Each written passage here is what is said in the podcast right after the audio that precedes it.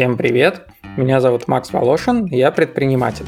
В этом подкасте я разбираюсь вместе с гостями, как эффективно работать без физического офиса, как строить коммуникацию и корпоративную культуру так, чтобы не сгорать и при этом добиваться крутых результатов. И вообще, как жить в этой новой цифровой реальности, которая теперь составляет большую часть нашего активного времени.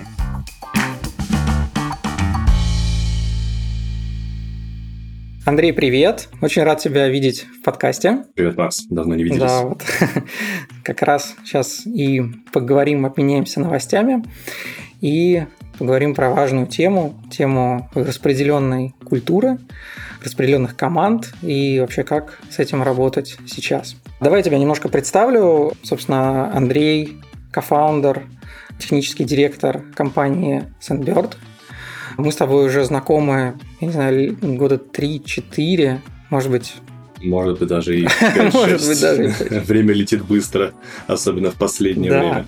Слушай, я углубляться не буду. А, если можешь буквально какими-то такими основными штрихами рассказать э, про себя, чтобы у слушателей появился контекст, будет очень круто.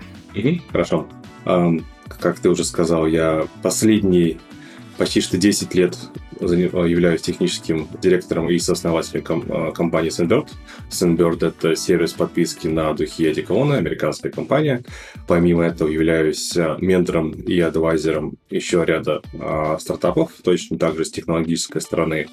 До этого работал в компании ScrumTrack, где этого года был agile коучем и ментором, а до этого являлся разработчиком, а, работал на большие enterprise а, компании, писал на Java. А, по-прежнему пишу на Java, но предпочитаю работать в стартапах и организациях, которые быстро движутся. Круто, да. Ну, а про адвайзеров это ты, наверное, имеешь в виду наших общих знакомых, да, и космический Именно. стартап Precious Payload. Да, а их и есть еще пара компаний. А есть еще одна космическая компания уже здесь, в Штатах, под названием Беркелин. И компания Legion Farm, а, тоже выпускники Y Combinator. Тоже очень интересный, классный бизнес и классные ребята. Класс. Ну, в общем, нам будет о чем поговорить и будет о чем рассказать. Здорово. Ну, давай тогда потихонечку пойдем к теме. Если мы говорим про remote work, то, насколько я понимаю, у вас э, компания, она была такая с первого дня remote? Или как вот у вас было? Можешь чуть рассказать про это? Да, конечно. А, вообще, действительно, компания была ремонт с первого дня, потому что, когда мы все стартанули, часть моих коллег находилась, кофаундеров, находилась здесь, а, в Нью-Йорке, а я и мой второй кофаундер Сергей, мы еще были в России.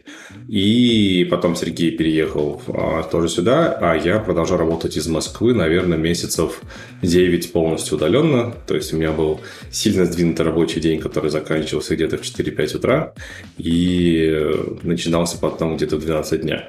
Поэтому тоже там на своей шкуре ощутил, что такое работа на удаленной компании со сдвинутыми часами. И э, это в том числе отложило определенные пожелания, как это лучше выстраивать, так чтобы у людей по-прежнему могла быть какая-то своя жизнь. А потом, когда мы начали нанимать разработку, разработку тоже с, с первого разработчика мы нанимали а, в России, и точно так же это коснулось потом и других команд, и digital-маркетинг, и дизайн, и техническая поддержка. И это было 10 лет назад. То есть... Э... Да, это был... Как бы мы начали компанию в 2013 году, а первый разработчик у нас появился в, не соврать бы, а, в конце 2014 года.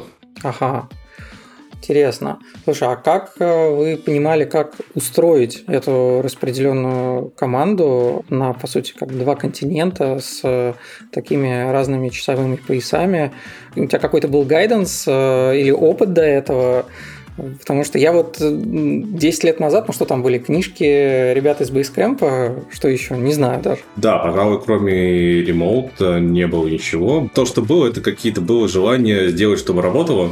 А, вот, и был там Agile манифест э, с основным посылом, что делать так, чтобы у людей было понятно, что делать, а дальше не править свои собственные творческие способности.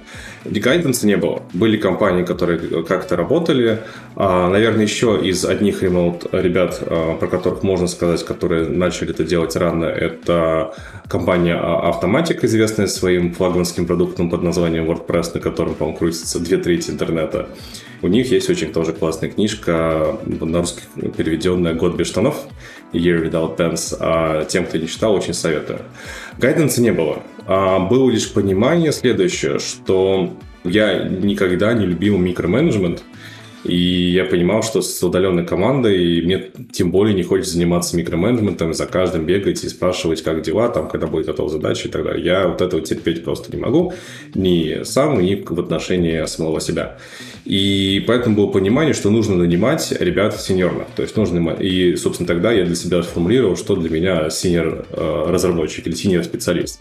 Это человек, который умеет самостоятельно работать. То есть ты им объясняешь, ради чего что-то делается, как это должно выглядеть, ждешь от человека заданные вопросы, ждешь какие-то уточнения по ходу, а потом человек тебе приходит с результатом и с тобой коммуницирует проактивно. То есть для меня вот тогда сложился портрет людей, с которыми мне хотелось бы работать, и это, наверное, была самая главная черта которую я искал, проводя интервью. То есть в меньшей степени, да, было, было классно находить людей, которые еще профи в плане того, как они работают, в плане написания кода, и дизайна, но основное было именно вот эта характеристика soft skills, что называется, умение быть самостоятельным. Ну, слушай, это вообще интересная тема, и я так понимаю, что для стартапа это не так э, просто, если в самом начале там же не так много ресурсов, то есть не каждый стартап может себе позволить senior разработчиков на первом этапе.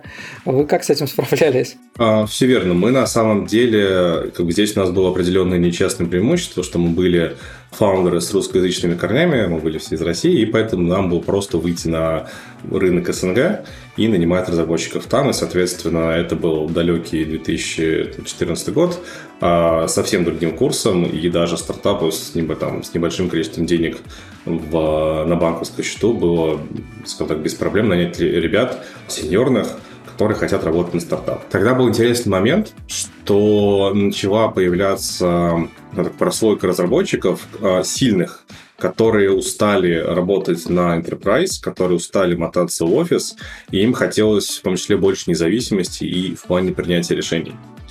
И вот мы тогда это подхватили, и именно так у нас начали появляться наши первые разработчики, наши команды. И как раз самое интересное, то, что у нас долгое время было три разработчика. Один в Таганроге, один в Гонконге и один в Таиланде. Вот, то есть у нас первый такой сет был максимально распределенный. И это были классные самостоятельные ребята, очень умные, с э, кучей опыта. Один до сих пор с нами работает. И вот время идет, а по-прежнему ребята многие с нами остаются. Да, то есть у вас получается прямо на первом этапе был такой, по сути, как бы вызов, как собрать ребят. Ну, собрать ребят классно, то есть вы воспользовались гэпом. Это отличная да. тема. А с точки зрения вот как бы онбординга и вообще корпоративной культуры, если настолько все распределены, вот знаешь, можешь немножко рассказать про эволюцию, наверное, да, и как раз вот вашей корпоративной культуры, когда там было не очень много людей. В целом, когда их там 5, угу. 7, 10, даже если все распределены, ну, так иначе можно всех как-то в кучу периодически собирать. Угу. Но когда людей становится сильно больше, там, видимо, нужны какие-то другие фреймворки. Вот как у вас происходила эта эволюция с самого начала, когда команда маленькая? Потому что это тоже важно, тоже очень интересно. Сейчас очень много команд, угу.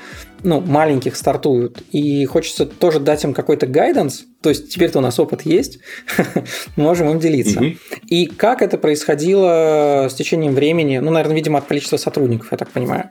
Да, все так. Ну и с ростом количества сотрудников немножко происходила формализация процесса, то есть мы, как бы у нас появлялись собственные best practices, которые мы потом превращали в какой-то процесс. А, все верно. Когда людей было очень мало, понятие онбординга в принципе не существовало. Ну, то есть а, он был, он был все равно, но он был условный, и он был такой. А, мы чувствовали, что нужно сделать, чтобы человека добавить в нашу команду, чтобы он начал эффективно работать. И я во всем процессе онбординга могу выделить на самом деле две вещи, даже, наверное, три. Первая вещь очень важная, это, точнее, под номер ноль, вот это возвращаясь к найму на самом деле. Когда ты нанимаешь людей, мне вспоминается слова моего одного из моих тимлидов, он сказал то, что нужно работать с такими людьми, которыми ты можешь, с которыми ты можешь после работы пойти в паб, выпить пиво, и вам будет о чем пообщаться, кроме работы. И это на самом деле очень сильно решает, когда ты нанимаешь людей на удаленку. Потому что на удаленке очень сильную роль, очень значительную роль играет невидимые связи между людьми. То есть, когда между вами есть какие-то взаимосвязи помимо э, задачи в Jira и код-ревью э, в GitHub, и вам есть о чем пообщаться, у вас есть какие-то общие точки соприкосновения, вы с человеком друг друга сильно лучше понимаете. Поэтому вот первый момент для меня всегда был показателем, если мы в рамках интервью с человеком уходим за положенное время, мы о чем-то за какие-то беседы, там, начинаем вести беседы и нас куда-то уносят, для меня это всегда было хорошим показателем того, что с человеком мы найдем общий язык в принципе.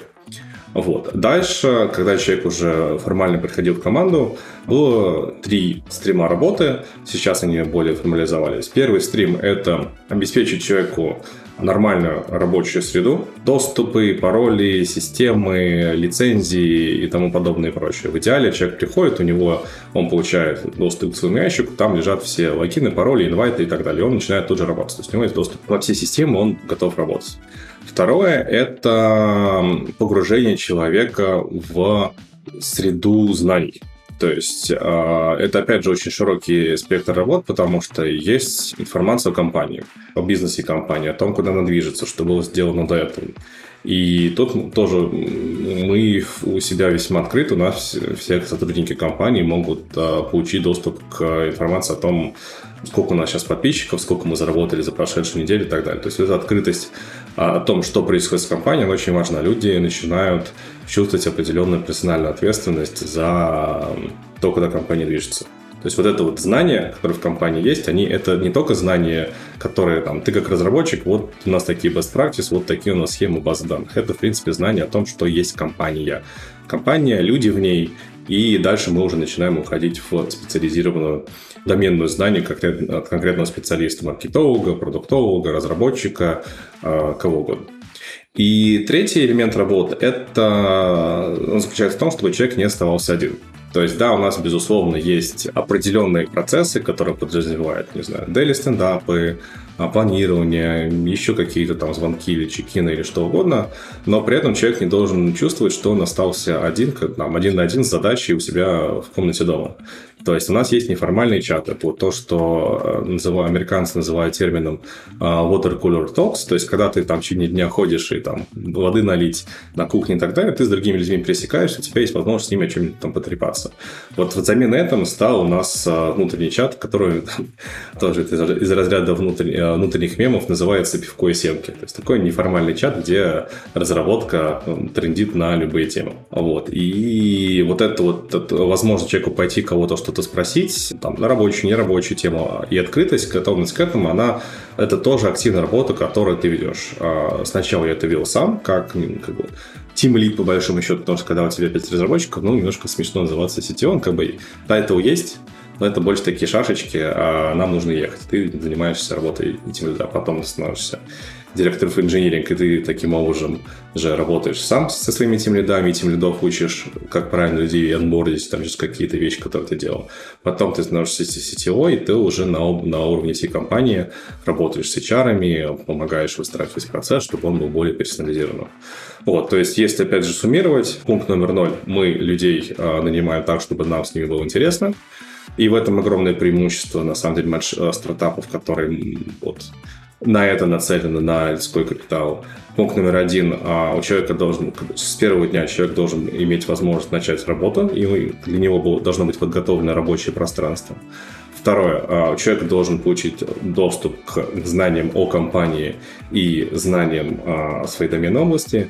И пункт номер три, человек не должен быть, не должен оставаться один, он должен находиться, в, у него должна быть возможность пообщаться на рабочие и нерабочие вопросы с э, ближайшими коллегами. Ох, класс. Ты, на самом деле, сделал практически сейчас структуру всего выпуска, потому что мне очень хочется углубиться практически в каждую тему и немножечко там угу. покопать уже на, на какие-то конкретные практики, чтобы можно было это потом применять, да, этим делиться. Потому что вот первая тема про паб, ну, я здесь с тобой полностью согласен. И мы в свое время, когда в роботе нанимали людей, мы точно так же, у нас такое даже было понятие, там, ну, человек с тобой на одной волне или нет. Что очень важно, действительно, помимо рабочих вопросов, о чем-то еще разговаривать. И когда у тебя там нету офиса, который там как-то тебя направляет, э, какой-то гайденс происходит, это вообще очень важно. Чтобы такая тема была. Здесь я даже углубляться не буду. А вот следующие темы, там вот помимо... Вот это очень прикольно, ты сказал, как бы рабочее место. Да, на самом деле ты сказал рабочее пространство, угу. а в офисе это как бы рабочее место. Да, то есть раньше как ты приходишь, угу. у тебя должен быть стол, стул, компьютер, и там кто-то тебе должен что-то рассказать. А так как здесь этого нет, оно получается все э, угу. виртуальное, то это как бы не рабочее место, а рабочее пространство. Мне очень понравилось это. Э, вот хочется... Давай вот с этой штуки немножко начнем, а потом угу. в среду знаний прыгнем. Вот если говорить про это, как это вообще выглядит? То есть человек э, не знаю, джойнится в какой-то чатик, э, или там ему приходит письмо, а в нем что это, какие-то там Notion документы, видео от SEO, или как это выглядит, как вы это делаете? Мы не, не так давно пришли к более-менее хорошему процессу, мы все еще стараемся улучшать, но тем не менее то, что сейчас есть, а, мы получаем очень позитивные отзывы от всех сотрудников, которые приходят, говорят, мой лучший онбординг. В чем состоит? То, что когда мы знаем, что человек нам выйдет в определенную дату работать, мы уже запускаем ряд процессов. Здесь есть ряд процессов, связанных как раз-таки с, с инструментарием, с тем самым столом, монитором, клавиатурой. То есть э, это создание учетки, как бы у нас все завязано на G. То есть мы создаем учетку там, и потом туда уже приходят все инвайты. Приходит инвайт Slack. Slack человек попадает, он уже добавлен в нужные каналы своей э, команды когда он там приходит, HR делает анонс в общий канал, смотрите, к нам придет новый человек, вот три интересных факта о нем, он в такую команду приходит, вот его менеджер кто-то, и типа поприветствует. Если мы прям будем говорить про разработку, потому что это моя область, где я там, чуть больше знаю, у человека сразу есть доступ с нужными аккаунтами в Amazon, в нужный репозиторий кода, в нужную систему мониторинга, в Jira Confluence, а, вот все инструменты, которые у нас есть, на которые там где-то есть ссылки или еще что-то, они представлены. Дальше, что еще здесь в инструментарии? Опять же, когда человек приходит, у него спрашиваются, какие тебе нужны инстру... какие инструментами ты пользуешься. То есть, понятно, что там фронтенд разработчики, бэкенд разработчики пользуются разными вещами. А даже с точки зрения там, бэкенд разработчиков есть разные IDE, а фронтенд разработчиков тоже разные IDE. То есть, тут мы даем человеку опцию. Он приходит, мы спрашиваем, какая тебе лицензия, мы можем дать лицензии на вот это, вот это, вот это, вот это, какая тебе нужна. Человек говорит, мне нужно вот это, вот это, он получает лицензии, и потом полноправно работает а, в уже лицензионном программном обеспечении. Дальше, соответственно, человеку до того момента, как он пришел на работу, ему заранее в календарь прилетают определенные встречи. Что это за встреча? Во-первых, это встреча с HR который HR а, рассказывает, кого делает презентацию о компании, там остальные слайды с историей компании, с ключевыми людьми в компании, немножко рассказывается о бизнесе компании, какие-то там метрики, планы и так далее. То есть есть презентация, которая держится обновленной, и человек ее прослушивает, задает вопрос. Это запись какая-то а, или потом... это в режиме реального времени? Нет, нет, это живой ага. созвон в Zoom. То есть это запись Миндем для того, чтобы как раз-таки человек мог задать вопросы, пообщаться с другим живым человеком. Дальше также задача HR сделать то, что мы называем как это, coffee meetings. То есть, а, когда человек приходит а, в компанию, руководитель департамента спрашивает, назови, пожалуйста, три человека, с которыми он должен пообщаться, с которыми он будет в будущем пересекаться. И так как я знаю, что со членами командами, своей команды человек однозначно пообщается, с другими разработчиками, скорее всего, тоже, то я, как правило, стараюсь сделать так, чтобы человек пообщался с кем-то из других бизнес-юнитов, но с которой будет пересекаться. А, например, мы говорим про команду, занимающуюся веб-сайтом. Тогда сразу всплывает речь. Маркетинг. Мы делаем много задач для маркетинга. Пускай пообщаться с кем-то из маркетинга или из бездев. Бездев тоже приходит задачи. Команда бэк-офиса. Команда бэк-офиса много работает с customer саппортом и складом. И таким образом вот составляется там до трех этих кофе-митингов, 30-минутных, когда человек может с кем познакомиться, пообщаться и узнать, опять же, как работает компания сразу со стороны разных департаментов. А дальше огромная ответственность ложится на уже тимлида. Тимлида, а, в чье подчинение человек приходит. Ну или, в принципе, линейный, как это называется, линейный руководитель. А потому что, опять же, человек может приходить на разные, на разные уровни. Тоже, как правило, первые неделю-две а, задача вот тимлида, я буду так называть, человеку а, обеспечить погружение в то, чем он будет заниматься. То есть мы не ожидаем, что человек сразу там уходит и на 100% начинает а, работать, у него там бешеная производительность, и он начинает тут же какие-то вещи делать. У нас есть определенная страница онбординга для каждой команды, где тоже есть там ссылки на определенные документы. Типа вот тут наш roadmap, вот тут наш там best practice, вот тут у нас а, там технический roadmap, вот тут у нас там история компании, вот тут у нас, короче, есть определенные ссылки, где что можно почитать, а потом человек с этим вопросом приходит. И дальше все-таки мы, мы даем какую-то простенькую задачу, чтобы человек уже погрузился там без сроков и всего. Вот тебе простая задача. Давай, например, на ее примере разберем, как работает разработка. И, соответственно, тут человек погружается в работу с продуктом, то, что он старается понять, как происходит планирование работу с техническим анализом, работа с кодом, код-ревью, тестирование. То есть человек уже проходит в таком учебном формате все эти шаги, которые с ним, э, у него будут, а, с ним будут случаться в будущем. А чтобы человек не потерялся на долгосрочке, у нас обязательно, опять же, таким навигирующим документом является 30-60-90, как говорят американцы, план на 30, 60, 90 дней, что человек ожидается, какие у него будут результаты, чтобы человек, опять же, в свою очередь знал, что от него ждут, что он должен делать, в каком направлении двигаться, какие задачи решать и так далее. Этот документ, опять же, полезен на всех уровнях, даже и, там, и начиная от уровня individual contributor, то есть разработчик в команде, и чем выше, наверное, тем больше документ имеет какой-то смысл и значение, что человек понимал, что он делает в рамках этой компании, потому что продукт как бы, многие должности, они имеют одинаковое название в разных компаниях, но суть может кардинально различаться. Поэтому этот документ, он помогает тебе самому распланировать, что дальше делать и в каком направлении двигаться. То есть вот это все ты получаешь первые две недели выхода, и это тебе дает возможность начать ориентироваться в, в том, в какую компанию ты попал. Слушай, звучит очень круто, очень системно. В, мне кажется, единицах компаниях такое присутствует. Там, сколько я сталкивался и там на российском, и на международном рынке, ох, как не все это делают к сожалению. Вот. И это, конечно, является там, в том числе причиной, а, ну, либо того, что если это сделано хорошо, этот онбординг, то человек очень быстро вовлекается, либо очень быстро становится понятно, что он не подходит. Это тоже важно, как можно быстрее понять. А когда этого нет, э, я считаю, что это просто впустую потраченные деньги на поиск человека и его сетап. Поэтому, слушай, ну это очень круто, что у вас это есть в таком системном виде. И ты знаешь, я пока тебя слушал, у меня был такой вопрос. А кто за этим следит?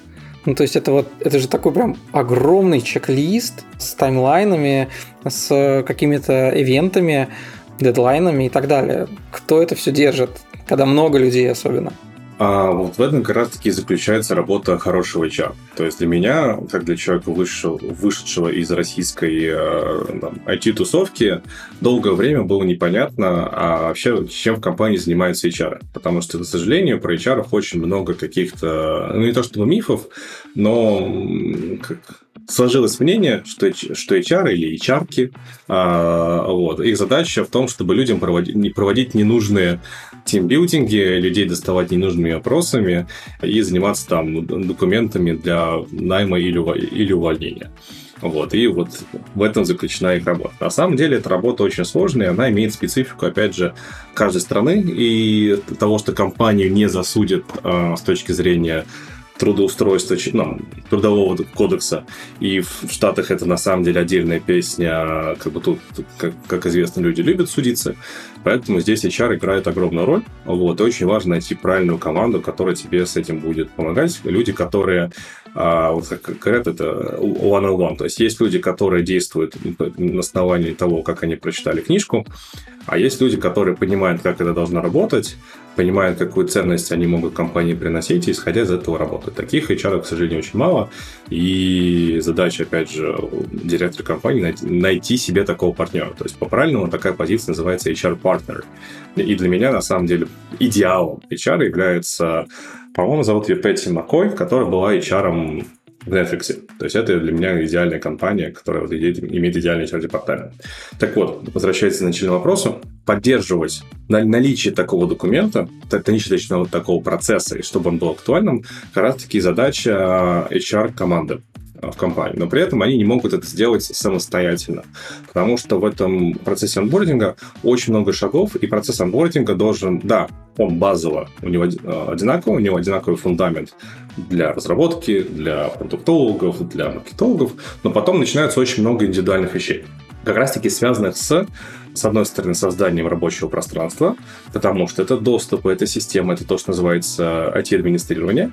И здесь как раз-таки должны, должны быть процессы, инструменты, которые позволяют это легко делать, осуществлять. То есть мы у себя в конце концов пришли, что у нас есть там система контроля IT, как называется, IT Asset Management. У нас есть Okta для single sign-on и простой выдачи и забирания прав. А, ну, всякие такие системы автоматизации. У нас есть админ, который занимается тем, что высылает ноутбуки и так далее. Плюс дальше в это все затянуто. Team Lead, который тратит огромное количество времени на то, чтобы человека правильно в команду заонбордить. А, руководитель департамента, который следит за тем, что там нет никаких косяков, и то, что люди, вышедшие в компанию, довольны тем, что с ними происходит. То есть это у нас получается 5 человек, а, задействовано в то, чтобы в, как, в каждом конкретном департаменте был актуальный процесс онбординга человека. Круто. Ну да, получается, что разные практики э, в рамках одной компании, то есть есть общая база, но все равно есть определенные отличия, и их нужно постоянно апдейтить. При этом наверняка, я думаю, что есть и какая-то обратная связь от самих сотрудников, которую ребята из HR получают, чтобы это все менять. Потому что, ну, по факту, это же как внутренний продукт компании. Это внутренний продукт, да. И мы делаем и мы спрашиваем и NPS, мы спрашиваем, в принципе, фидбэк на то, как прошел онбординг. Класс. Слушай, ну тогда вот а, давай перейдем вот как раз ко второму пункту в погружение, погружение в среду знаний. Ты уже немножко это затронул, сейчас уже частично. И вот я так понимаю, что есть ну, определенные там чеки, вот эти 30, 60, 90, на которых что-то происходит. Каким образом вот это погружение в знания, знаешь, даже меня больше здесь интересно, не столько прям какие-то практические там, знания, документы, сколько как происходит погружение в культуру, во взаимодействие с другими людьми, потому что ну, это же такой клей, на самом деле, да, который там держит людей. И я понимаю, что, наверное, и HR здесь тоже как-то участвует. То есть у него чек-лист не заканчивается на вот этих э, двух неделях и не ограничивается вот этими чеками 30, 60, 90. Там что-то еще, скорее всего, происходит в процессе. Вот давай туда нырнем теперь как это, нырнули так нырнули. На самом деле ты затронул, как мне кажется, в принципе, одну из самых сложных задач любого руководителя, а, то, что вот это именно задача руководителя выстраивания культуры компании. Потому что бессознательно люди все равно копируют в рамках рабочего места поведение, которое показывает руководители команды. Абсолютно.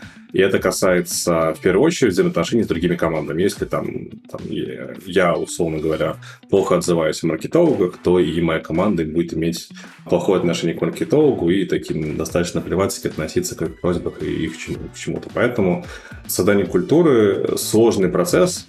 Нельзя сказать то, что все, мы сделали культуру, вот она все есть, она классная потому что это культура это живой организм, и над ней нужно работать. Мне очень нравилась, нравится цитата, которую все время нашел, что культура работает там, где не работают ваши процессы. То есть, как только в компании э, нет какого-то процесса, который решает какую-то сложную ситуацию, а это, как правило, какие-то критические случаи, в которых компания может оказаться достаточно просто, и вот тут как раз-таки все решает культура. Поэтому культура — это то, чем занимаются и фаундеры компании, и там, чем больше времени проходит, тем, скажем так, а, несмотря на то, сколько времени прошло, они по-прежнему должны в нее вкладываться просто другими э, факторами. Если изначально э, моя работа в создании культуры был, был найм правильных людей, то сейчас это зачастую определенный коучинг и тюнинг тех или иных процессов, которые, ну, которые возникают. То есть тут, опять же, нужно затронуть то, что мы не просто распределенная компания,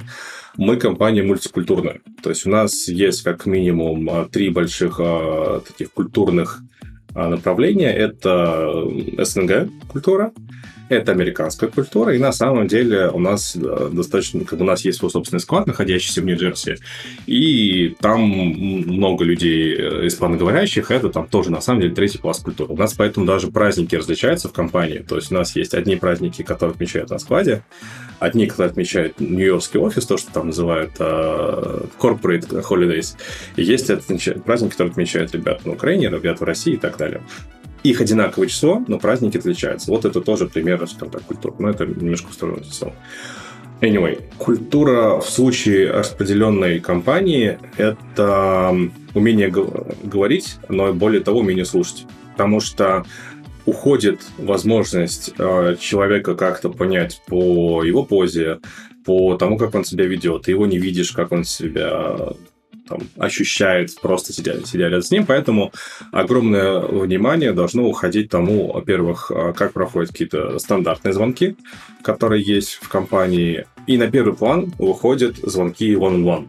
Это стандартная практика, которая есть миллионы лет. А, она есть далеко не во всех компаниях. А, заключается она в том, что one-on-one это митинги, а, проходящие регулярно, которые желательно не откладывать, не переносить.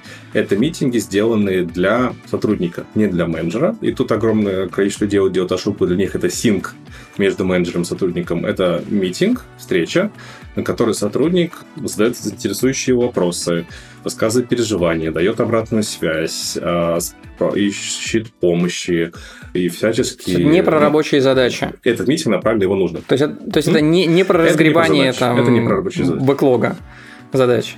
Нет, нет, нет. Для этого есть другие рабочие митинги, daily, планер и так далее. One-on-one – это как раз-таки митинг, который направлен на, на то, чтобы менеджер всячески помогал сотруднику, который находится в его команде. И как раз-таки вот здесь происходят, происходят моменты как раз-таки активного выслушивания человека и моменты коучинга. И вот тут уже менеджмент через вот это все имеет возможность культуру компании выстраивать. Почему для меня именно вот эти встречи являются основным элементом выстраивания культуры? А, потому что как у нас есть, э, скажем так, как это правильно и назвать, есть определенные фреймворки, так это назовем, которые многие западные компании а, используют и которые также перекочевали во все остальное а, пространство. А, и в первую очередь, что там чаще всего мы видим, это у компании должны быть ценности, все, все сотрудники компании исповедуют эти ценности, мы вокруг них все выстраиваем. Тут Amazon является хорошим, хорошим примером. При этом многие, к сожалению, копируют амазонские ценности неправильно. Они придумывают ценности, а потом их пытаются правдами и неправдами наложить на поведение людей в компании. У Amazon же был немножко по-другому. У них было определенное поведение в компании уже, и они попытались сформулировать, а что же в, нам, в нашем поведении есть такое, что делает нас, наш, от, нас отличными от других компаний. И тут они как раз-таки смогли сформулировать, что в их текущем поведении является их главными ценностями. И потом они, соответственно, транслировали, что вот именно людей, которые вот такие, мы к себе хотим нанять. То есть компания может всегда сформулировать ценности, она может выстроить performance review вокруг этих ценностей и так далее, так далее, так далее.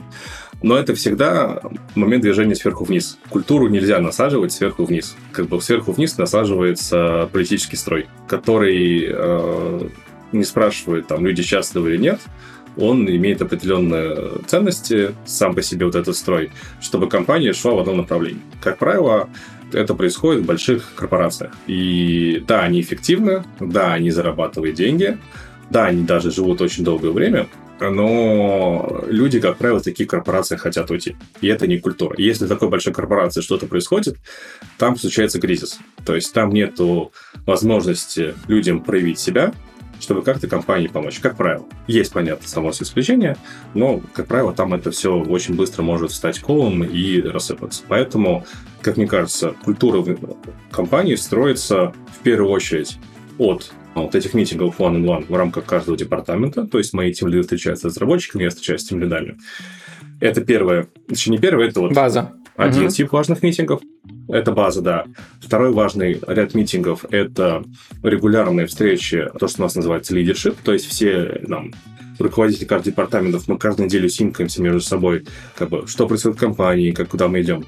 И при этом есть такие же one-on-one между всеми э, людьми в leadership е. То есть там не, не совсем-совсем между всеми, но между теми, кем мы активно пересекаемся. То есть у меня есть такой one-on-one с нашим CFO, директором по финансам. И это на самом деле очень классная вещь, потому что многие люди финансы не любят, но как бы если разобраться, как все это работает, это супер крутой boost к продуктивности и понимание вообще компании, как работает компания. У меня есть э, one-on-one с, с моим там, президентом, у меня есть one-on-one с директором по разработке, у меня есть one, там, синки с нашим customer саппортом.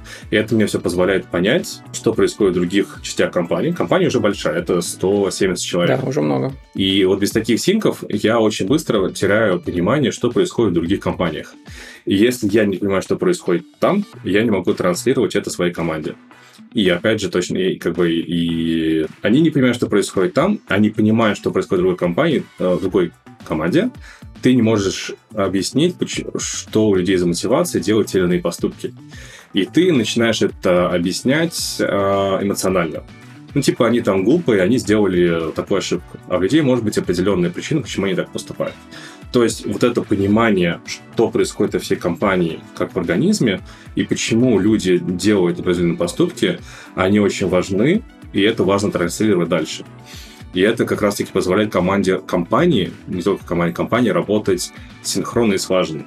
И не, не объяснять, э, там, не создавать какие-то войны, не объяснять то, что ну, там, типа, они в маркетинге ничего не понимают технологии и так далее и тому подобное. Вот это, как мне кажется, самая важная база, которая в компании должна быть, чтобы выстроить правильную культуру. Все остальное, оно является как бы плюсом, но если нет вот этой базы, она будет работать э, как карго-культ. Про что остальное я говорю. Это действительно ценности компании. Их, как мне кажется, их важно иметь в качестве такие, такой реперной точки.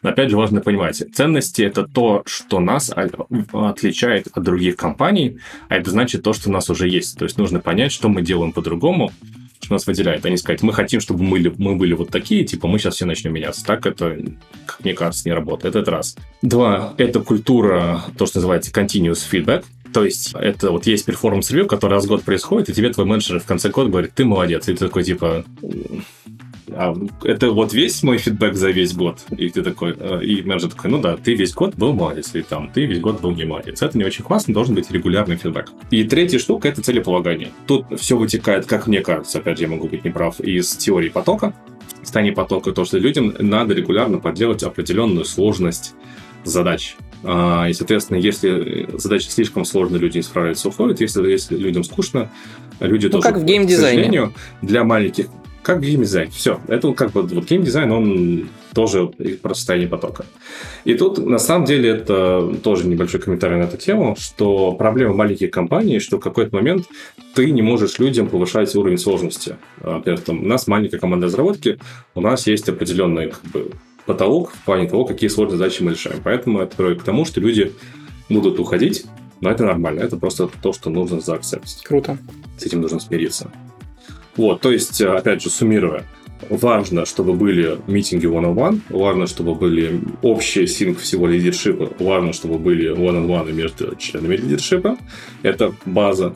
Когда эта база эффективно работает, можно выстраивать ценности компании, можно выстраивать э, культуру обратной связи, и можно выстраивать э, практику целеполагания. Угу.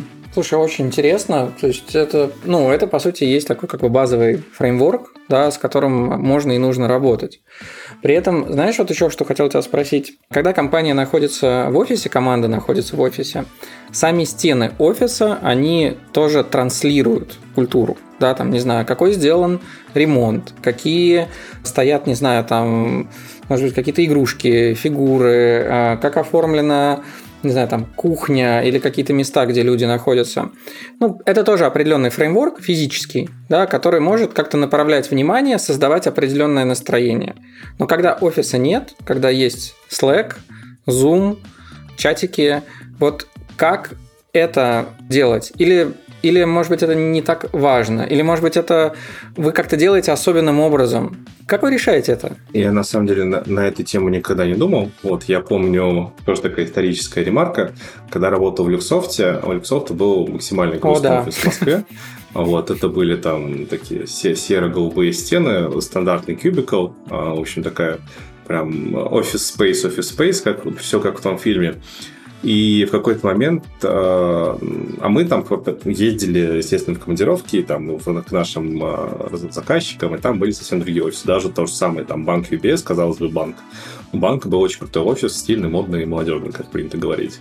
Вот. И в какой-то момент один из директоров Алексофта сказал, что типа мы у нас такой чтобы показывать, что мы все свои деньги направляем на... Мы не тратим даром деньги заказчиков и направляем их на развитие нашей, нашей компании. Что, опять же, подразумевает развитие компании, не было проговорено.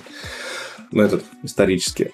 Да, на самом деле многие компании старались создать свою индивидуальность через то, как выглядит их офис. То есть там их брендирование, их офис, плюшки, там, свежие фрукты в, общ... в офисе и так далее и тому подобное. На самом деле с уходом в онлайн и полный ремонт оно не теряется. То есть есть вещи, которые ты делаешь в онлайне, и тут как раз-таки все закладывается в то, э, как выстроено общение, есть ли возможность неформально общаться, и какие другие активности, которые ты в компании так или иначе выстраиваешь. То есть у нас есть и общий тон холл, когда мы там раз в месяц там идет апдейт, что произошло в компании за прошедший месяц и куда мы дальше идем, если что-то поменялось. А есть и какие-то там активности, которые также проводятся в онлайне. Это там у нас были escape румы и какие-то там, а, там совместные йога и так далее, то, что устраивали HR. А когда только началась пандемия, и люди оказались заперты в, в своих квартирах, мы каждую пятницу в конце рабочего дня в России у нас было, там, мы собирались в Zoom с командой разработки какой-то частью и там играли в онлайн-игры, там типа Code Wars что так. У нас один из разработчиков сам написал версию, потому что существующие не нравились. Вот мы там пили вино, играли в эти онлайн-игры, и было очень классно это как бы одна сторона. То есть должно быть какой-то элемент фана, который направлен на, там, на компанию. Но при этом элемент офлайна все равно не теряется. То есть э, мы все равно существуем в физическом мире. То есть до сих пор, пока там до нас всех не добрался Цукерберг со своим Oculus и метаверсом, мы все равно живем в физическом мире. И мы же как бы очень тактильные существа, и нас радуют или расстраивают какие-то вещи вокруг нас. Тут поэтому тоже выдает ли компания сотрудникам hardware или нет. Это различные брендированные вещи, которые точно так же высылаются, тот самый swag. То есть а, высылает ли компания свой собственный продукт физически людям, если э, она производит физический продукт какие такие вещи. Плюс мы, например, у нас есть какие-то традиции, там, на Новый год мы там устраиваем Secret Santa, например.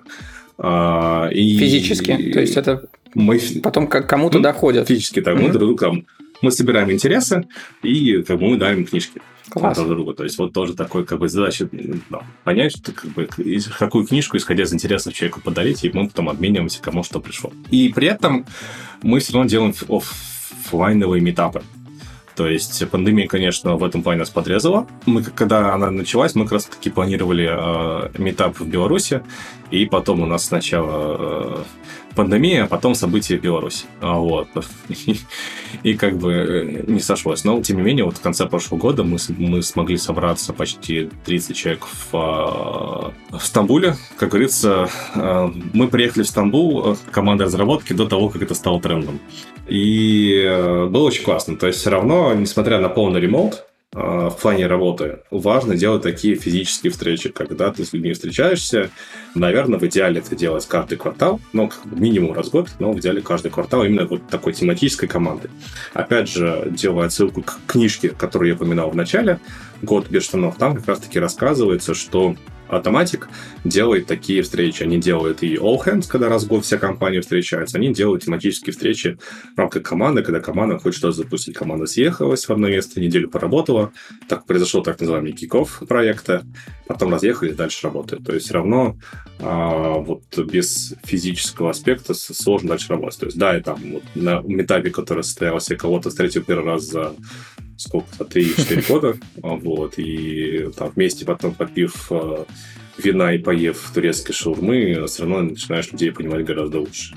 Поэтому вот, вот, вот в этом, мне кажется, имеет смысл больше направлять а, деньги, чем какие-то а, там, перекраску офиса или смешные фигурки у, у входа. То есть сейчас появилась возможность перераспределить бюджет и принести людям больше пользы, как мне кажется без обид э, фигурки офиса. Ну да, слушай, даже в книжках, э, собственно, там ребята из Basecamp, они же про это как раз говорили, что у них есть там один офис, который по факту, они еще тогда писали, описывали модель такого как бы коворкинга, в котором они там собирались раз в квартал на какие-то мероприятия, но при этом они работали всегда распределенно. И да, ты знаешь, эта культура, мне кажется, она сейчас появляется. И я, насколько понимаю, вот ты мне еще думаешь, что здесь важно собираться то есть, понятно, там, если вся компания 170 человек, это довольно сложно всех вытащить, но именно собираться какими-то группами, объединенными либо проектом, либо, ну, получается, как бы бизнес-юнитом, либо какой-то вертикалью компетентностной, Вот это важно, чтобы там все-таки было, ну, там, не 50, наверное, да, человек, а какая-то чуть, чуть меньше группа. Ну, 20-30 человек, в принципе, можно собрать и достаточно неплохо вместе провести время как бы и узнать, например, новую страну. Я до этого в Турции ни разу не был. Мы провели, мы провели а, неделю в Стамбуле. Я, опять же, там попросил у знакомых а, рекомендаций, куда сходить. Это была очень классная неделя в Стамбуле. Да, ну, то есть, а, раньше у нас еще были конференции, на которые все приезжали. Сейчас они вроде тоже возвращаются в офлайн постепенно. Вот. И я помню, что это тоже был очень хороший такой вариант, когда все собрались на конференцию и поработали, обсудили и погуляли. Да, по городу, например, по какому-то новому. Mm-hmm. Это важно. Класс. Слушай, здорово. Мы с тобой хорошо разобрали второй пункт. И вот третий пункт, мы про него уже частично поговорили, про, ну, как бы не оставлять человека одного, да, и там даже вот, собственно, и one-to-one, и то, что ты говорил до этого, они, в принципе, все соответствуют. Класс. А как ты думаешь, вот какие могут быть вообще ловушки для тех, э, кто, ну, либо сейчас прям сетапит э, компанию э, в ремоуте, таких очень много, либо кто переходит либо хочет остаться там, потому что многие же попробовали, не у всех получилось, но в целом эффективность многие почувствовали. Вот как ты думаешь, какие могут быть прям вот ловушки-ловушки? Вот что можно обойти? Ловушки, грабли. Первая ловушка, это, знаешь, а, это как было с DevOps. Что я имею в виду? Для многих DevOps это что такое? DevOps это когда ты настроил у себя CI-CD и по кнопочке можешь релизить в продакшн. А на самом деле DevOps — это про коммуникацию людей и определенное построение процессов. С удаленкой то же самое. То есть можно сказать, что мы пришли на удаленку, потому что у нас есть Slack, Zoom, и э, мы кое-как ведем документацию, и этого достаточно. А на самом деле, если ты с людьми не общаешься, не устраиваешь именно коммуникацию в компании, у тебя вся твоя удаленка тоже не пойдет. Поэтому удаленка это не про инструменты, удаленка это про то, как с людьми общаться в новых реалиях. Это штука номер один. Штука номер два, что удаленка это для всех. Как мне кажется, это тоже неправда, потому что мы возвращаемся к тому, о чем мы говорили в самом начале а, нашей встречи, то, что мы нанимали людей сеньорных, люди, которые могут сами самостоятельно работать.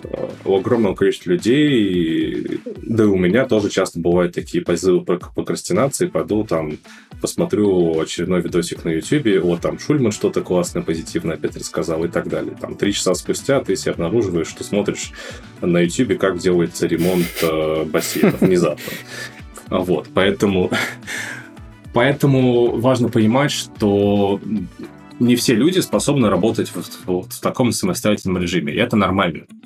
То есть э, не нужно загоняться в какие-то крайности и говорить, так, теперь все, все, короче, мир изменился, мы все уходим на удаленку. Или там мир не изменился, мы все уходим в офис. Нет, должна быть как бы должны быть компании такие-такие. А в рамках компании, опять же, мне, должны, мне кажется, должны быть условия гибридные. То есть это про то, что нужно разговаривать и договариваться. И опять же, каждому человеку нужно самому понять, может ли он работать на удаленке. Потому что тут есть еще какой момент, про который мы часто забываем. Точнее, не забываем, но про который мы не поговорили точнее. Если мы говорим про удаленку на зарубежную компанию, это, само собой, несет разницу часовых поясов. И, например, на рамках нашей компании есть договоренность, что ребята есть, э, ребята сидят в онлайне в рамках определенного временного интервала. И в случае Москвы это значит, что ребята до 9 вечера работают. И это не для всех подходит. подходит. Кто-то привык там, в 6 часов закрывать лэптоп а, и идти, не знаю, в тренажерный зал, идти в бар или заниматься какими-то другими вещами. То есть для многих людей переход на удаленку означает серьезное изменение их привычек. И опять же, не все готовы на это пойти. Потому что вот есть семья, и там есть дети, которые скачут вокруг, и нужно им тоже дать внимание. Поэтому тоже нужно, как бы удаленка тоже бывает разная, и нужно понимать, готов ли ты на, на удаленку то или иное, или все-таки нет, тебе нужно ходить в офис. То есть вот, э, опять же, это про то, что не должно быть крайностей, и к вопросу найма, что нужно нанимать людей, которые готовы попробовать, и при этом нужно, нужно при таком найме, если ты видишь, что человек раньше никогда на удаленке не работал, помогать ему в этот режим перейти. Это тоже мы возвращаемся к вопросу онбординга. То есть людям нужно помогать сменить привычки. Там, там, сколько как бы те люди, которые пытались в жизни, там, не знаю, бросить курить, наверное, меньшее количество людей, а вот многие, я в том числе, говорили, вот со следующего понедельника я начинаю бегать пять раз в неделю. Вот. И это безумно сложно перейти к тому, что ты действительно не по пинку там супруги, ну, такая, типа, все, ты хотел бегать, бегай а ты сам тебе хочется заниматься это дело, ты это испытываешь кайф, у тебя получается. Это требует определенное время перестроиться, и а, не все готовы, б, людям нужно в этом помогать. Поэтому это второй миф, то, что удаленка это для всех. И из ошибок, ну, как бы это тоже, наверное, вытекает из того, что мы говорили, это отсутствие коммуникации, то есть это, ну, как бы, это культура. И тут, опять же, важно, важно очень провести такую... Лично для меня это очень важное различие. Есть команды, которые distributed, распределенные, а есть компании, которые remote first. Удаленка в первую очередь. Э, в чем разница лично для меня? То есть нет, наверное, какого-то такого юридического термина, поэтому как для себя разницу проводить сам. Для меня remote first это означает то, что каждый сотрудник нашей компании процессы, которые работают в отношении его, они идентичны процессам любого другого сотрудника. Самый яркий, наверное, здесь пример – это трудоустройство. То есть, например, а, мы все-таки дистрибьютор компания, потому что у нас есть американское юрлицо, которые зарегистрированы американские сотрудники, и у них там свой пакет бенефитов, свои нюансы и так далее, а все остальные это контракторы. И в этом плане мы все-таки дистрибьютор, то есть у нас есть люди, работающие с нами в разных частях а, земного шара, но у них разные договорные отношения с компанией. Remote First для меня все-таки это, это как бы люди компенсируются и имеют доступ к определенным процессам равноценно. Для меня это Remote First. Дистрибьютор, вот то, то, что у нас. Вот, поэтому тоже думайте, какая вы компания в этом плане, и об этом нужно транслировать. Это, с, об этом нужно договориться. То есть с людьми нужно договариваться. Если не получилось, я бы сказал, пробуйте. То есть у нас было как бы, мы вот к текущему процессу а, онбординга, который ты описал, мы шли, наверное, года три и там была куча проблем с, там, и с выдачей доступов, и с поиском админа, который там сам не прокрастинирует и вовремя все выдает, и, и там как люди получают обратную связь и прочее, прочее, прочее. Нужно пробовать, и ну, то тоже максимально заезженная фраза «дорогу осилит идущий». То есть э, хороших HR мало, к сожалению, огромное количество HR это вот HR one-on-one, который действует по книжке. Далеко не все понимают, что же такое действительно распределенная компания и как в ней выстроить э, процессы. И уж тем более еще меньше количество людей понимают, что такое мультикультурная распределенная компания. И, ну, таких людей надо выращивать. К этому тоже нужно быть готовым, оно само по себе не заведется. Да, слушай, мне кажется, это вообще очень важный совет для любых процессов, Потому что когда компания развивается, она в целом должна меняться всегда. И итеративность, она не только это про итеративную разработку да, и так далее, это все и про компанию тоже, и про процессы внутри. Поэтому, да, наверное, мне кажется, это вообще очень важный совет, э, чтобы не останавливаться, пробовать дальше и искать какие-то пути. Круто. Слушай, мы, мне кажется, с тобой прям на методичку наговорили сегодня. Ее прям можно знаешь, в документ э, и в какую-нибудь даже, может быть, маленькую книжечку выкладывать.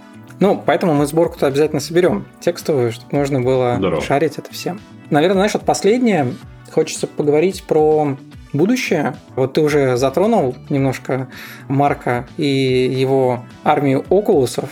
При этом, как бы это, может быть, и звучит там очень фантастически, и там первому игроку приготовиться, наверное, уже все посмотрели. Но, тем не менее, э, мне кажется, это не настолько далеко, как кажется, потому что, как таковой виртуальный мир, ну вот мы в нем сейчас живем, вот мы сейчас с тобой записываемся, ты на одном континенте, я на другом континенте, при этом мы с тобой вот в каком-то цифровом экранчике видим друг друга, который на самом деле не существует физически. Его нет, он виртуальный. И виртуальный мир, то он уже давным-давно вокруг нас, э, просто он так вот зашел интересно. Но если говорить про такую большую глубину, вот как ты думаешь, как это все будет развиваться? И там remote work, э, и в целом вот э, там, виртуальные миры, да, вот как это сейчас, метавселенная, как, как модно говорить. Я с тобой полностью согласен, что эта вещь совсем не так далеко. Вот. У нас, опять же, есть общие знакомые, которые тоже время от времени любят поработать а, в очках виртуальной реальности. У них там тоже есть рабочее место. А, есть достаточно большое количество компаний, которые, в принципе, проводят свои daily митинги вот в виртуальной реальности. И это очень прикольно, потому что вот Тут начинает играть шутки наш мозг. И вот если там делать... Если кто не знает такую замечательную э, женщину, как Татьяна Черниговская, очень советую почитать, э, послушать ее выступление на тему мозга и нашего сознания. Ищет, как, как он говорит, еще вопрос, кто чей ну, мозг наш или мы у мозга. Вот. При попадании в виртуальную реальность особенно если мы видим какие-то э, вещи, к которым мы привыкли, все начинает э, очень интересно шутку играть. И, наверное, самым классным примером здесь является аттракцион «Американские горки», горки виртуальной реальности. То есть э, мы знаем, что мы это видим, мы знаем, что у нас висит э, шлем, но при этом люди начинают вот вести себя точно так же, как находясь на реальных э, американских горках. То есть они там держатся, они куда-то заваливаются, кричат и так далее. И тут на самом деле мне очень интересно посмотреть, как изменится именно рабочая среда с, с более ширным охватом э, VR-очков, когда они станут более доступны, когда они станут массовы, как э, вот, не знаю, телефоны стали массовыми, сотовые, и полностью поменяли наш мир. Вот точно так же произойдет очками. То есть, мне кажется, это вот еще год-два, и технологии сделают тот необходимый скачок для удешевления. Я надеюсь, это произойдет.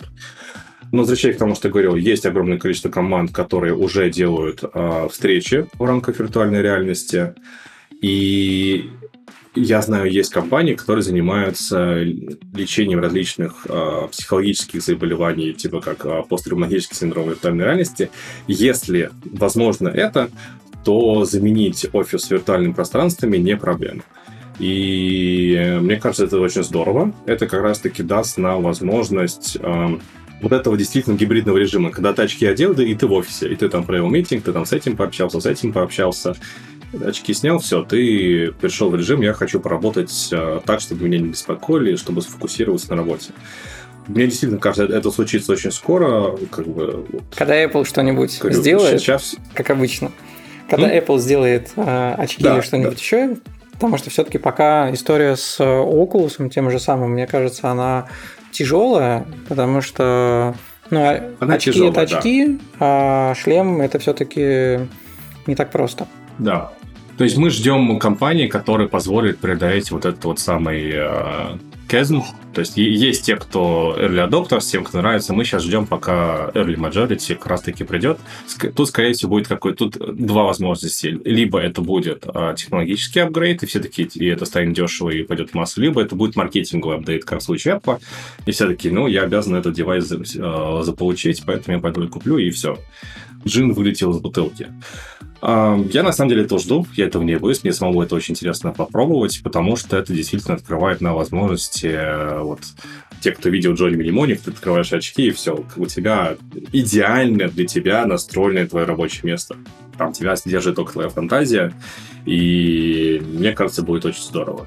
Но при этом важно помнить, что вот, есть инструменты, а есть коммуникация. Мы по-прежнему люди. А вот. Возможно, как бы есть еще одна вещь, про которую нужно говорить это автоматизация. То есть, чем как бы сейчас это то, что называется RPA, Robotic Process Automation, то есть все больше и больше появляется систем, которые автоматизируют русской, а, русской труд, и поэтому компания с меньшим количеством сотрудников может добиваться таких же результатов, как компания с раздутым штатом. И это еще раз подчеркивает необходимость эффективных коммуникаций. То есть, да, будет меняться наше, наше пространство. То есть, например, у меня тут сейчас три монитора, камера, микрофон, бог знает что.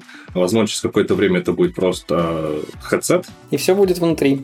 И все будет внутри. Вот. Но если я, там, не знаю, буду продолжать людям хамить, ну, точнее, если если я буду гипотетически продавать людям хамить, то со мной по-прежнему никто не будет э, хотеть общаться, работать, какие бы девайсы вокруг меня не были. Поэтому рабочее место гарантированно будет видоизменяться.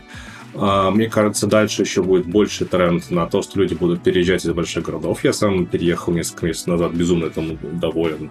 И вот следующие свои митинги я там планирую продолжать уже во дворе отдельно. А, то есть ты переехал из э, Манхэттена, получается? Да, я переехал с Манхэттена в небольшой городочек с населением 13 тысяч ага. человек. Класс. И да, тут очень классно. Да, вот рабочее место у меня проапгрейдилось. А, то есть у меня стал свой собственный кабинет, как ты говоришь, студия звука, звука и видеозаписи. Вот, то есть будет, безусловно, эволюция рабочего места. Будет, тут, мне кажется, еще больше ремоута. Будет перестраиваться под это, в принципе, урбанистическая инфраструктура. Затем, что, потому что ремонт это же не просто вот мы перешли, начали в Zoom работать. Это то, где люди живут и как они живут. И это имеет достаточно там, интересные долгосрочные эффекты. Вот, но это, опять же, тема, как мне кажется, отдельного подкаста. Да. Вот, но много еще должно вещей произойти, чтобы ремонт стал а, действительно классным, полноценным, чтобы мы увидели очень классные эффекты от его присутствия. Да, там же, видишь, еще есть большой вызов вообще в целом про асинхронность, как э, тоже такую часть э, культуры, потому что все привыкли, что встретиться, это значит э, встречу в зуме в календарь закинуть. И когда этот календарь начинает состоять только из них, становится тяжело. Хотя, конечно, очень много... Работает-то когда? Да, очень много можно решать э, асинхронно, но это тоже как такая отдельная культура, и здесь knowledge очень-очень не хватает, хотя он есть. Вот как у тебя в компании, а, вот мы недавно разговаривали а, с Мишей Свердловым, вот как они это строили в Skyeng. На самом деле эти подходы есть. Вот, и здесь, наверное, там моя в том числе задача эти подходы повытаскивать, э, чтобы можно было их шерить, что там кроется, как мне кажется, очень, знаешь, такая вот большая, э, хорошая позитивная энергия, когда процессы, если выстроены так, что у тебя не только звонки через каждые пять минут, а когда у тебя реально там есть полдня, когда ты можешь, не знаю, там сходить с собакой погулять. Это в любом случае тебя переключает, и ты можешь какие-то задачи решать там более лучше, да, нежели чем такой сватой в голове после 10 зумов. Уже ничего не хочется, да, только там знаю, сесть, э, там YouTube включить, может быть. Единственное, что. Вот, поэтому это тоже, мне кажется, такой вызов. И в целом сейчас формируется, как мне кажется, какой-то набор таких вот новых стандартов, и что самое классное, что мы-то здесь находимся, и мы же их и формируем. И вот это прям класс. Андрей, здорово. Наверное, вот напоследок, а, если можешь еще посоветовать какие-то вот помимо тех книг, которых ты упомянул, мы их обязательно вытащим и сделаем в шоу-нотах. Вот что можешь еще посоветовать, э, почитать, посмотреть, где ты черпаешь этот knowledge, вдохновение. Очень интересно. На самом деле, мне в этом плане очень сильно помогает тот факт, что я прошел через Y Combinator, и каждый год появляется достаточно большое количество стартапов, которые э, решают ту или иную небольшую проблемку в области коммуникации между людьми. Вот. И вот тут, наверное, таким местом, где все это собирается, является Product Hunt. То есть я на Product Hunt смотрю, что там интересного появляется. Общаюсь с другими фаундерами и я все время смотрю, какие новые инструменты появляются, я их регулярно пробую. То есть я, наверное, тот человек, который в нашу компанию привнес 95% тулов, которые у нас сейчас есть. То есть это было в свое время Slack, это стал Loom, это стало Okta, это сейчас стал Fellow для проведения как раз-таки эффективных one-on-one follow-up максимально советую. Какие-то там, не знаю, суперхьюманы и, и прочие, прочие такие штуки, все это все время проходило через Product Hunt, поэтому это хорошее место, чтобы находить инструменты. А во всем остальном я бы смотрел какие-то конференции, мероприятия и подкасты, в том числе связанные с удаленной работой. Из книг я могу посоветовать однозначно. Это про Netflix. Это Powerful. Петти Маккорд. Powerful вот она стоит. И еще одна культура, книжка, которая, ссылка на которую есть в Powerful, это Culture Map. К сожалению, я не помню, кто автор. А, соответственно, если вы работаете в распределенной компании, с большой вероятностью в вашей компании есть люди разных культур, Поэтому понимание этих культур становится очень важным. Culture Map, кстати, очень крутая книжка, и э, вот у меня есть хороший друг Сереж Павлин, э, с которым мы тоже записывали один из выпусков, а у него есть свой подкаст, который называется «После прочтения», в котором они как раз с ребятами разбирают книжки, и вот они, это, она в переводе называется, по-моему, «Карта культурных различий». И ребята ее тоже разбирали в подкасте, поэтому тоже советую всем его послушать. Э, тоже дадим ссылку. Офигенно. Вот именно когда разные компании, разные культуры, точнее, как когда разные культуры в одной компании находятся, и как с этим быть. Да. Это прям офигенно интересно. По всем остальном это вот э, могу только писать действительно практикуйтесь, пробуйте разные штуки и ну, не бойтесь пробовать. Да, мне кажется, это такой самый вообще главный совет. Потому что если ты ничего не сделал, ну как бы и сказать об этом нечего. А если сделал, то можно из этого что-то уже придумать. Круто. Андрей, слушай, спасибо тебе огромное. Получилось просто бомбически. Я очень рад. Мы наговорили с тобой кучу всего. Будем разгребать.